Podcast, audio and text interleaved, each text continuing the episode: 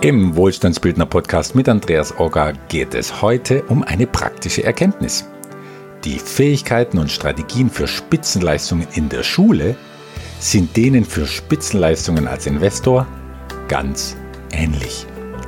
Der Schlüssel zum Erfolg, das sind Prinzipien, die für jeden Lebensbereich funktionieren. Und diese Prinzipien habe ich in einem Interview herausgelesen, das Welt Online mit einem Schüler geführt hat, der ab der 6. Klasse die Nase voll hatte von mittelmäßigen Leistungen. Der naheliegende und trotzdem ungewöhnliche Weg zum Einsabi. So würde ich das Projekt des cleveren Burschen umschreiben, einem wahren Käpsele, wie wir im Schwabenland sagen würden. Und ein Buch hat er auch gleich gemacht aus seinen Forschungsergebnissen. Titel Die geheimen Tricks der 1,0er Schüler. Wie du in der Schule richtig durchstartest. Die vielen Parallelen, die ich in dem Interview zwischen schulischer und finanzieller Bildung sehe, die will ich in einer direkten Gegenüberstellung aufzeigen. Ich fasse dafür das Interview in sieben Kapitel zusammen, liefere eine prinzipienähnliche Überschrift zu jedem einzelnen und will dabei zeigen, dass ein unternehmerischer Ansatz überall Erfolg hat in der Schulwelt, in der Investorenwelt, ja wahrscheinlich ganz einfach in jeder Welt. Erstes Kapitel.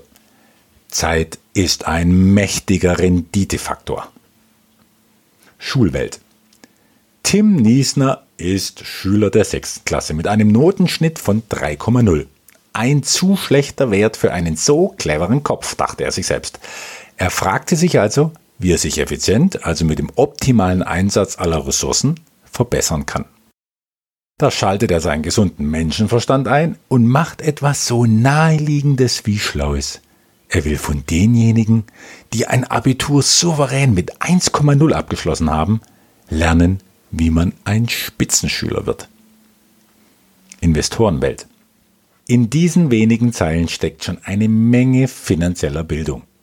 Tim reflektiert schon in der sechsten Klasse, dass es nicht der Bringer ist, mit einem Schnitt von 3,0 die Schule zu durchlaufen. Zum Abi sind es noch ganze fünf Jahre. Er nutzt also die Macht der Zeit, um ganz entspannt Lösungen zu finden. Die Mehrzahl der Schüler, sind wir ehrlich, macht sich über das Abitur ja erst dann Gedanken, wenn das Abitur spürbar in Reichweite ist. Tim nutzt also eine der wertvollsten Ressourcen überhaupt, weil die unwiederbringlich ist. Und das ist Zeit. Und das sollte sich auch für ihn lohnen, wie wir im fünften Kapitel sehen werden. Übertragen auf die Investorenwelt heißt das, spätestens mit 30 wenn die meisten mit Lehre oder Studium fertig sind, wäre es an der Zeit, sich um Finanzbildung und Vermögensaufbau zu kümmern. Und nicht erst mit 55, wenn man merkt, dass es nicht mehr lange hin ist zur Rente und es vielleicht richtig eng werden könnte mit der herkömmlichen, also kaum vorhandenen finanziellen Bildung und mit den herkömmlichen Durchschnittsprodukten der Finanzindustrie. In 35 Jahren Vermögen aufzubauen, das ist unvergleichlich entspannter als in 10 Jahren. Dann hat man einfach mehr Zeit, gute Fragen zu entwickeln und zu stellen, die richtigen Leute als Unterstützer zu finden, zu testen, welche Strategien zu einem passen und man hat Zeit, Investments auszuprobieren. Ja, und selbst wenn mal eins schiefgehen sollte, es bleibt Zeit genug, Lehrgeld zu zahlen und die Verluste mehr als auszubügeln. Zeit ist ein so mächtiger Renditefaktor, der immer unterschätzt wird. Und warum? weil unser Gehirn keinen Zinseszins ausrechnen kann. Ja, es kann ihn sich noch nicht einmal vorstellen. Erst mit längerer Investorenerfahrung, erst dann bekommt man ein Gefühl für die enorme Kraft, die vor allem in den späteren Jahren einer erfolgreichen Investition liegt. Zweites Kapitel. Frage nicht die Studierten, sondern die Erfolgreichen. Schulwelt. Und an wen wendet sich Tim jetzt mit seiner Recherche? Naheliegend wäre es doch, seine Lehrer zu fragen, wie er von 3 auf 1,0 kommt.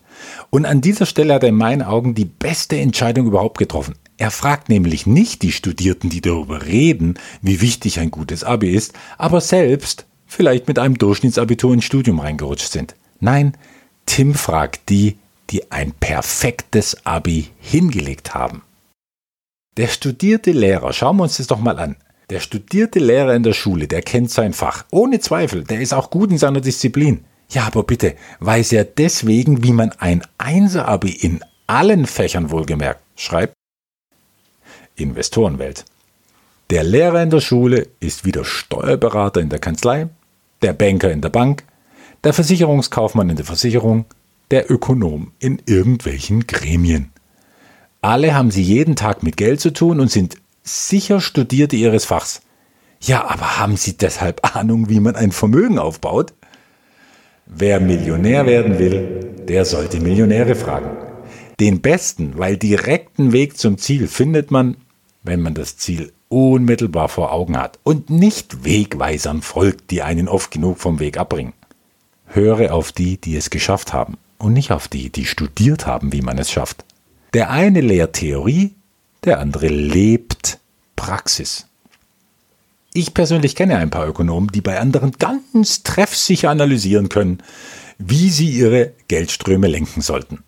Aber von Vermögensaufbau haben sie keine Ahnung, weil sie selbst von 5000 Euro Gehalt abhängig sind und ihr Häuschen abbezahlen. Während meines Musikstudiums vor 25 Jahren zitierte mein Maestro öfter den chinesischen Spruch, sprich über Musik nur mit einem Musiker. Dasselbe gilt für mich heute. Sprich über Vermögensaufbau nur mit einem Investor. Drittes Kapitel. Die Entscheidung. Wo und wie finde ich Mentoren? Schulwelt. Tim war also klar, der Lehrer könnte als Coach höchstens ein Wegweiser sein, aber der Einsabiturient als Mentor, das ist sein Ziel. Er sucht also Mentoren, die schon das erreicht haben, was er sich wünscht. Jetzt will er aber nicht nur einen finden, sondern gleich 100. Der junge Bursche denkt also groß. Viele würden sich ja jetzt die Frage stellen, ja, wie soll ich denn so viele 1,0er Leute finden? Und das in DSGVO-Zeiten. Ich weiß jetzt nicht, wie Tim an seine 101er Leute gekommen ist, sein Buch habe ich noch nicht gelesen, aber wie der Weg zu den 100 ausgesehen hat, das ist auch gar nicht der springende Punkt. Entscheidend war die Entscheidung, die 100 finden zu wollen. Und mit dieser Entscheidung öffnet sich immer ein Weg. Und dieser Weg entsteht, ja wie jeder Weg, während man ihn geht. Investorenwelt. Wenn klar ist, dass ich Millionäre und nicht Banker, Börsenexperten und Buchautoren befragen sollte, wie Millionen aufzubauen sind, dann wäre für die meisten der erste Schritt, ja, wo finde ich jetzt Millionäre? Ich kenne ja noch keinen einzigen. Was muss ich jetzt tun, um die zu treffen?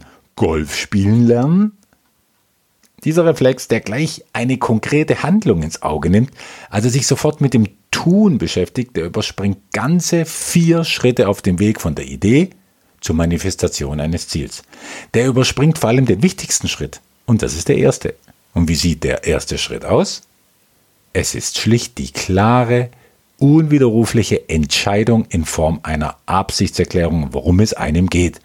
Und die könnte jetzt in unserem Fall in der Finanzwelt so klingen, ab heute bin ich ein Magnet für Millionäre, ein echter Millionärskennenlerner. Millionäre freuen sich, mir Rede und Antwort zu stehen, denn ich tue ihnen mit meiner Neugierde, Wertschätzung und Offenheit genauso gut wie sie mir mit ihren Tipps. Ja, was glaubt ihr? Wer mit so einer unerschütterlichen Einstellung die Haustür verlässt und seine ganze Wahrnehmung, seine ganze Frequenz auf wirklich vermögende Menschen ausrichtet, wird er die dann finden? Wird er die erkennen? Wird er die für sich gewinnen? Ja, natürlich wird er das. Denn das ist das Gesetz der selektiven Wahrnehmung. Das ist das Gesetz der Resonanz. Wenn du als Empfänger die richtige Frequenz einstellst, dann spielt die Musik ganz von allein. Jemand, der sich entschieden hat, der sucht nicht mehr. Er geht los und lässt sich finden.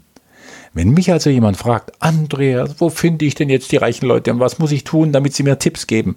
Ja, dann ist meine Antwort einfach. Du setzt den fünften Schritt vor den ersten und zweifelst überhaupt noch an deinem Projekt. Hättest du dich wirklich entschieden, hätte dich der Erste aus deiner Zielgruppe schon längst gefunden. Viertes Kapitel. Vermögensaufbau ist nicht Schulklugheit, sondern Lebensweisheit. Schulwelt.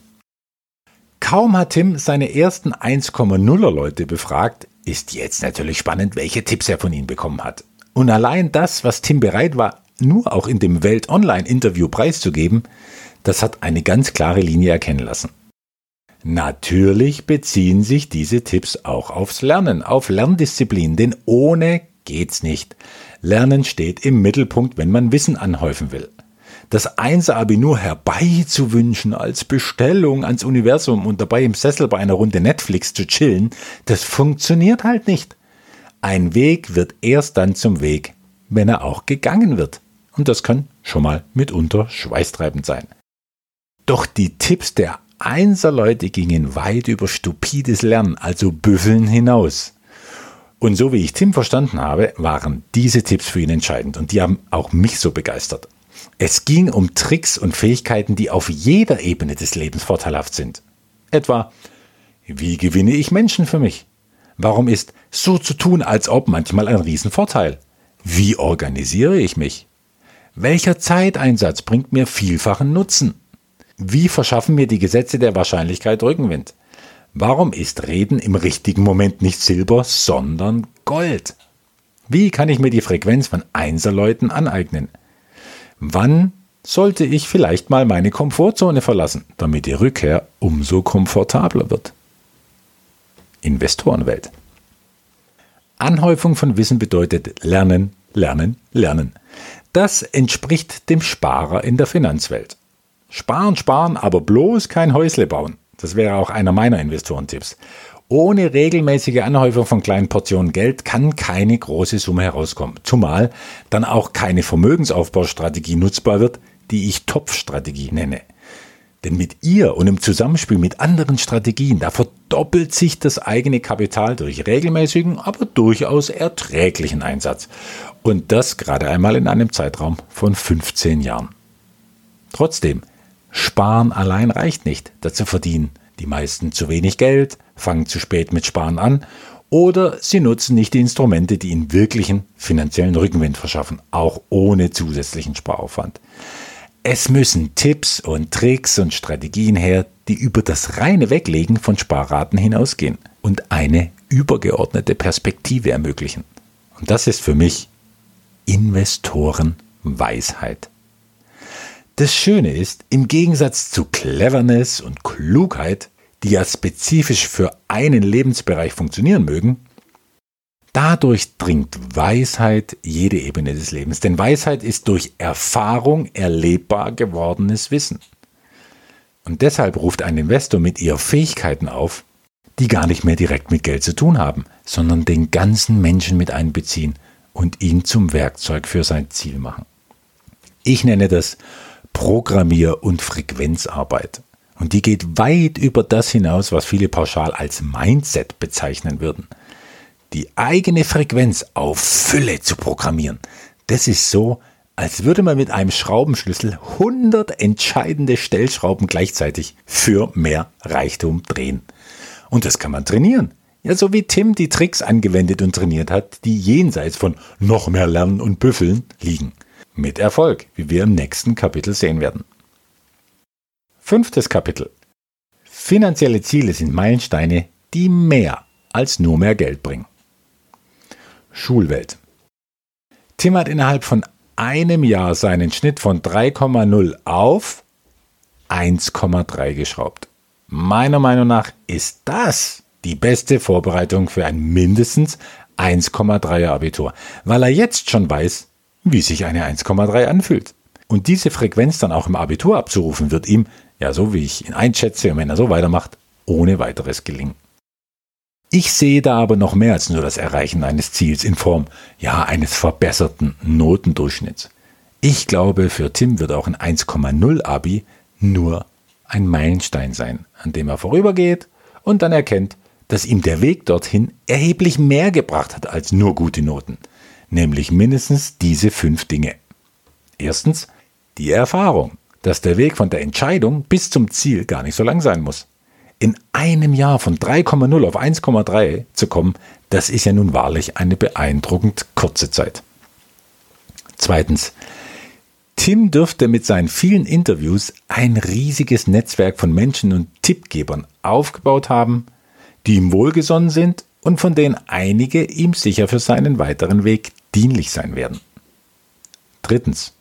Die Entwicklung und Verwirklichung unternehmerischer Fähigkeiten und des Talents zum Organisieren, das kann ihm niemand mehr nehmen. Viertens. Tim hat auf dem Weg jede Menge weiterer Potenzial in sich entdeckt, wie er am Ende des Interviews auch hat anklingen lassen.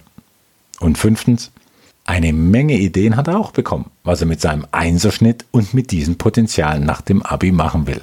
Und davon werden wir gleich mehr hören. Investorenwelt. Wer den Weg eines Investors beschreitet, der stiefelt irgendwann nicht mehr nur dem Geld hinterher, sondern der sieht auch die Blumen am Wegrand. Vermögensaufbau durch Wertschöpfung lässt Renditen irgendwann zur Nebensache werden, weil sie gewissermaßen ja selbstverständlich werden. Der größte Genuss ist, wie sich Fülle nicht nur im Geldbeutel, sondern überall ausdrückt. Mehr interessante Menschen, mehr Netzwerke, mehr Ideen, mehr Projekte, mehr Länder auf der Erde bereisen, mehr Gesundheit, mehr Selbstwert und Kraft, mehr Leben im Rahmen eines ereignisreichen Lebens. Wer nur spart, aber ansonsten keine innere Verbindung hat zu seinem Geld und zu seinen Geldanlagen, der kommt vielleicht auch auf eine gewisse Summe. Wenn er unterwegs nicht scheitert an Hürden namens Inflation, Krisen, strategische Fehler, Verluste, hören auf die falschen Tipps. Doch trauriger ist, ihm entgehen all die schönen Dinge, die ich oben aufgezählt habe. Sicher, auch für den Weg eines Investors ist kein finanzieller Erfolg garantiert, wenngleich viel wahrscheinlicher. Aber reicher macht der Weg auf jeden Fall mit allem, weil er nämlich das ganze Leben bereichert. Mein damaliger Meister im Musikstudium hat es in seiner prägnanten und ja durchaus trockenen Art so ausgedrückt. Du willst ein besserer Musiker werden? Dann werde erst einmal ein besserer Mensch. Ja, ich habe bei ihm ein Studium zum Konzertsolisten durchlaufen, aber eigentlich war es ein Studium zum Menschsein. Tim wendet jetzt noch eines der genialsten Rezepte an, um zu bekommen, was er sich wünscht. Sechstes Kapitel. Du willst reich werden? Dann lehre, wie man reich wird. Schulwelt. Tim hat sein Wissen, das er auf dem Weg zum Einserschnitt gesammelt hat, nicht für sich behalten, sondern ein Buch geschrieben. Er, selbst noch auf dem Weg zum Abitur, bringt also mit einem Buch anderen bei, wie sie ein bedeutend besseres Abitur machen können. Er lehrt also das, was er sich selbst wünscht. Ich kann mir vorstellen, dass sein eigenes Wissen hin zum Top-Schüler, der ja ohnehin schon geworden ist, nochmals bedeutend erweitert und verdichtet wird, indem er sein Wissen anderen weitergibt und zeigt, wie sie zum Topschüler werden. Investorenwelt. Die meisten dürften der These zustimmen, dass man selbst das vertieft, erweitert und verinnerlicht, was man anderen beibringt. Es ist ein universelles Gesetz, das natürlich auch für Vermögensaufbau gilt. Sei du für andere die Quelle der Erfahrung, die du selbst machen willst. Wer richtig reich werden will, ist gut beraten, anderen zu helfen, wie sie reich werden. Ein richtig guter Pilot wird der, der anderen beibringt, Pilot zu werden. Wer wirklich glücklich werden will, der tut gut daran, andere glücklicher zu machen. Und das ist übrigens auch ein wesentlicher Grund, warum ich anderen beim Investieren helfe und Finanzseminare gebe. Ich gebe einfach nur weiter, was ich mir selbst wünsche und was mich immer wieder aufs Neue begeistert, während ich anderen davon erzähle. Das Interview mit Tim hatte zum Schluss noch eine Blume, eine besondere Blume zu bieten, die auch wunderbar zum Investorenweg passt. Siebtes Kapitel. Vermögensaufbau ist eine Unternehmung, keine Altersvorsorge. Schulwelt. Abschließend wird Tim gefragt, was er denn machen würde, wenn er sein großes Super-Abo in der Tasche hat. Er antwortet, Zitat, ich interessiere mich fürs Unternehmertum. Ich werde mich darauf konzentrieren, mein Buch in einen Videokurs für die Schüler umzusetzen. Damit würde ich mich gern selbstständig machen, aber vielleicht dann auch noch studieren. Investorenwelt. Dass Tim das Unternehmertum reizt, das überrascht mich nicht wirklich. Er hat ja seit der sechsten Klasse bewiesen, dass eine Menge unternehmerisches Talent, selbstständiges Denken und die Freude am Fortschritt in ihm stecken. Und da verwundert es auch nicht, dass er weiter studieren will. Denn wenn er jetzt eh so gut lernen gelernt hat, ja, warum sollte er dann jetzt damit aufhören? Ich sehe darin eine Mentalität, wie sie auch jeder Investor braucht. Der Sparer, der meint, die Bank wüsste am besten sein Geld zu vermehren und die Versicherung würde mit Altersvorsorgeprodukten für sein Alter vorsorgen, dieser Sparer hängt an dem, was ich als Angestelltenmentalität bezeichne. Und dabei spiele ich auf den ersten Quadranten an, den Robert Kiyosaki aufgestellt hat. Menschen mit Angestelltenmentalität geben in der Finanzwelt die Verantwortung über Gelingen oder Scheitern des eigenen Vermögensaufbaus an andere ab. Der Investor dagegen, der will wissen, verstehen und lenken, was sein Geld wann wo macht. Er denkt und handelt wie ein Unternehmer, denn Vermögensaufbau ist eine persönliche Unternehmung und nicht das Delegieren eines Auftrags an andere. Bei Robert Kiyosaki macht der Unternehmer und Investor übrigens den dritten und vierten Quadranten aus. Natürlich hat der Angestellte den Luxus, anderen die Schuld geben zu können, wenn etwas schief geht. Das Geld ist aber trotzdem weg. Und wenn es gut geht, naja, dann wurde er halt im besten Fall mit Zinsen abgespeist. Der Unternehmer aber nimmt sein Schicksal in die eigenen Hände mit der Einstellung eines Abraham Lincoln. Der beste Weg, die Zukunft vorherzusagen, ist, sie zu gestalten. Mein Fazit.